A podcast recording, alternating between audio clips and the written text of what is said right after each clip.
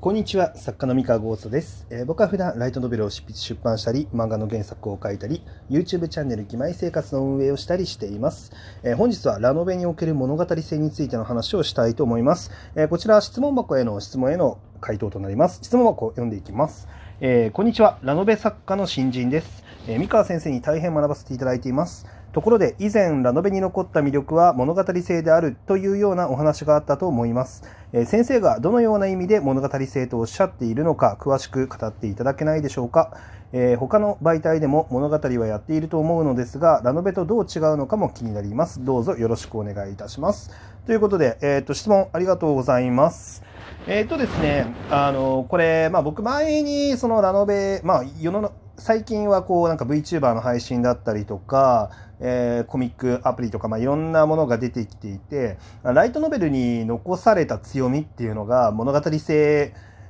だけだよねっていう話をまあしたと思うんですけれども、えー、とこちら、まあ、基本的に大前提として、まあ、あんまりこう勘違いしないでほしいなって思ってるのが、えー物語性だけと言いたいわけじゃなくて、まあ、全部必要なんですよ。キャラクターの魅力とかも。全部必要なんだけれども他の媒体が、えー特別掘り下げにくい部分が物語性なんです。よ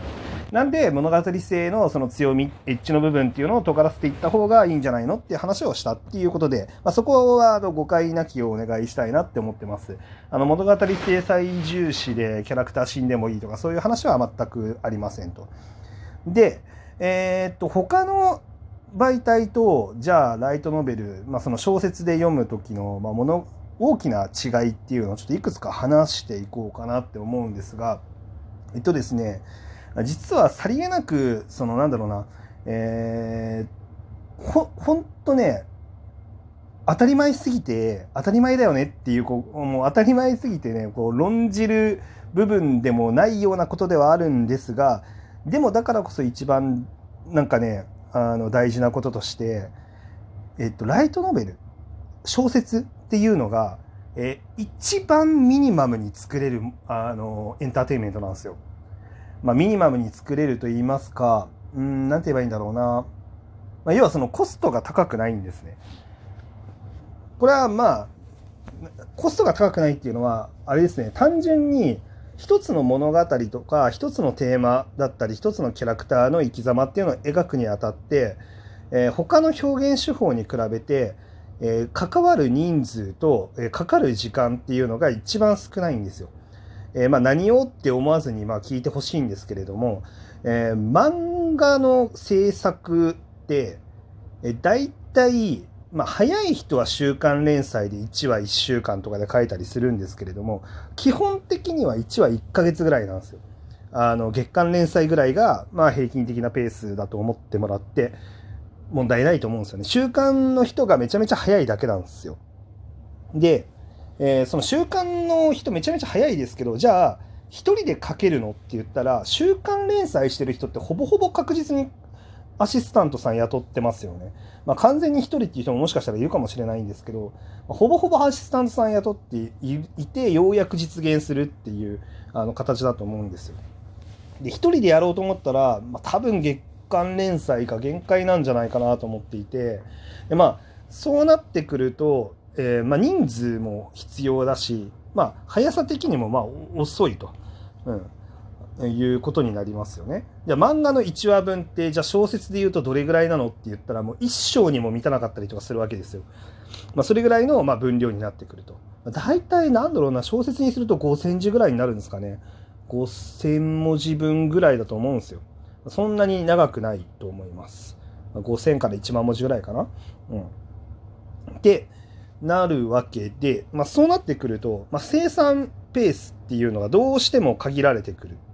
でもちろんそのアニメとか映画とかになってくるともう言わずもがなですよねもう予算規模が全然違ってくるわけで、まあ、関わる人数も、えー作れる、えーまあ作るのに必要な時間も全然違うので、まあ、そうなってくると、まあ、すごいコストが高いんですよね。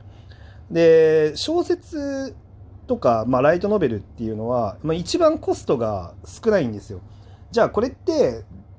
そのコストの話ばっかりしてもなんかどうしようもないと思うんですけどじゃあ何がいいのって言ったらえっとですねあの冒険が一番できるんですよね。冒険っていうのはこう受けるかどうかわからんけどこのアイデア面白いよねっていうアイデアを結構一番フットワーク軽く形にできるんですよ小説っていうのは。で、まあ、そうなってくると物語の多様性だったりとかあのあそういう語り口もあるよねとかそういう主人公もいるよねっていう割と新しいあの主人公像だったりとかが、まあ、生まれやすいんですよね。でなんでしょうねあと時代の変化とかもあの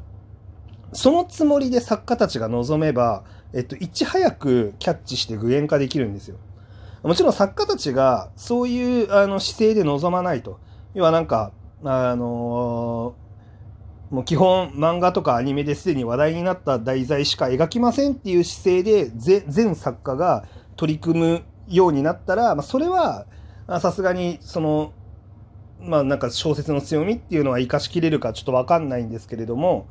えー、っとまあ作家そまあいろんなやり方の作家がいて、まあ、その中から何割かでも、えー、なんだろうな、まあ、新しいアイデア、まあ、こういうのも面白いんじゃないかっていうのをあのガンガン挑戦するっていうあの媒体になれば、まあ、かなりその価値が価値が高いっていうとなんか言い方あれですけどあの小説にしかできないことっていうのを、まあ、やれるかなっていうふうに思います。はい、あので他の媒体でももちろんできるんですけれども他の媒体では時間がかかるっていうあのっていうのがかなりでかいです。はい、っていうのと、えー、あとですね、まあ、あのそれもあるので、えー、っと物語のその壮大さとか緻密さっていうんですかね、えー、っと一つの事象を細かく語りますとか、えー、っとものすごく長い期間のお話を描きますっていう時には実は他の媒体よりも小説の方が向いているんですよね。あの戦記物の小説とかを読んだことがある人はまあ分かるかもしれないんですけれども、まあ、いわゆるうんそうだなあの10年間かけての戦争のお話とかをやるときに結構その小説だと10冊ぐらい10冊ぐらい書ければ、まあ、10年分のお話とか多分詰め込めたりとかすると思うんですけどで漫画とかでやろうとするともっともっと長くなっちゃうと思うんですよね。だったりとか。でさらに映像でやろうとするとあの大きな戦争を描くっていうその描写だったりとかっていうのもすごいハードルが上がってきたりとかするんですよ。ね、なんかそういう壮大な物語みたいなものも、まあ、小説が、えー、強いかなっていうふうに思っております。はい。まあ、物語性っていうのは本当に本当にそういうことですね。はい。でキャラクターの魅力も全然あの必要なんですけれどもあのなんだろうなキャラクター単体の魅力っていうんですかねえっと例えばその女の子単体が可愛くてそのユーザーがその女の子に恋する勢いでハマって、えー、それでファンになってもらうっていうやり方になってくるとちょっとこう VTuber の生産量というか、えーまあ、他のコンテンツの生産ペースに勝てるかがちょっと逆に怪しいというか小説独自のあの生産の速さっていうのが武器にならなくなっちゃうんですよね。あの他の媒体の方が強くなあの早い早いんでそれに関しては。まあ、っていうのがあってあのだからそのキャラクター全推しその本当にキャラクター単体の魅力だけっていうので勝負しようとすると、まあ、結構しんどいかなっていう気がしているっていうだけの話ですね。もちろんそのキャラクターと主人公の関係性だったりとかっていうと、まあ、これはあのなんだろうな例えばその男主人公と、まあ、女の子の関係性っていうのってじゃあ他媒体でできないかっていうと別にできるんですよ。全然漫画とかでもできるしえー、っとそうだな。まあ、VTuber でも究極できるんですよね。まあ、VTuber は若干やりにくいとは思います。あの、恋愛的に可愛い女の子、まあ、要はその男が惚れる女の子っていうのに、じゃあ、あの、男 VTuber みたいなのを出して、じゃあそこで恋愛的なカップリング作って、それでうまくいくかって言ったら、僕はちょっと厳しいかなって思いますね。もともとそのカップリングが美味しいよねっていう売り出し方で、あの、売れてったものだったらまだしも、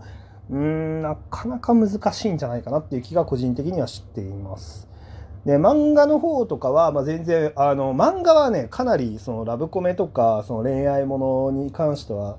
えー、っと、ヒロイン単体に惚れさせるタイプの作品も、えー、主人公とヒロインの関係性の作品も漫画強いと思いますよ、正直。めちゃめちゃ強いと思います。で、漫画めちゃめちゃ強いんで、あの、そういう意味では、まあ、ライトノベルが最強に強いかっていうとなかなか難しいですね。まあ、でもこれも、あの、企画の量ですね、まあ、企画の数だけで言ったら、まあ、多分ライトノベルの方がもうたくさん出せるだろうなっていう気はしています。はい。っていう感じですね。はい。で、まあ、あとはですね、うん、物語性に関して言うと、まあでもそうですね、物語性に関して言うと、僕はだから、まあ深さの部分ですよね。もう本当に、本当にそこ一点。あの、なんでこのキャラクターはこういうことしたのとか、まあ、このキャラクターの人間性っていうのをもっともっと掘り下げていこうと思った時にどうしてもその尺一つのあの尺の中で語れる数に限界があるあのものと、まあ、そうじゃないものっていうのであの小説の方が強いんですよ。はい、っていうもう本当にそれだけの話なんですよね。まあなのでそうだな、まあ、ピンときてないかもしれないんですけれども、まあ、そこはたくさん小説読んだり、たくさん映画見たりとか、漫画読んだりとかして、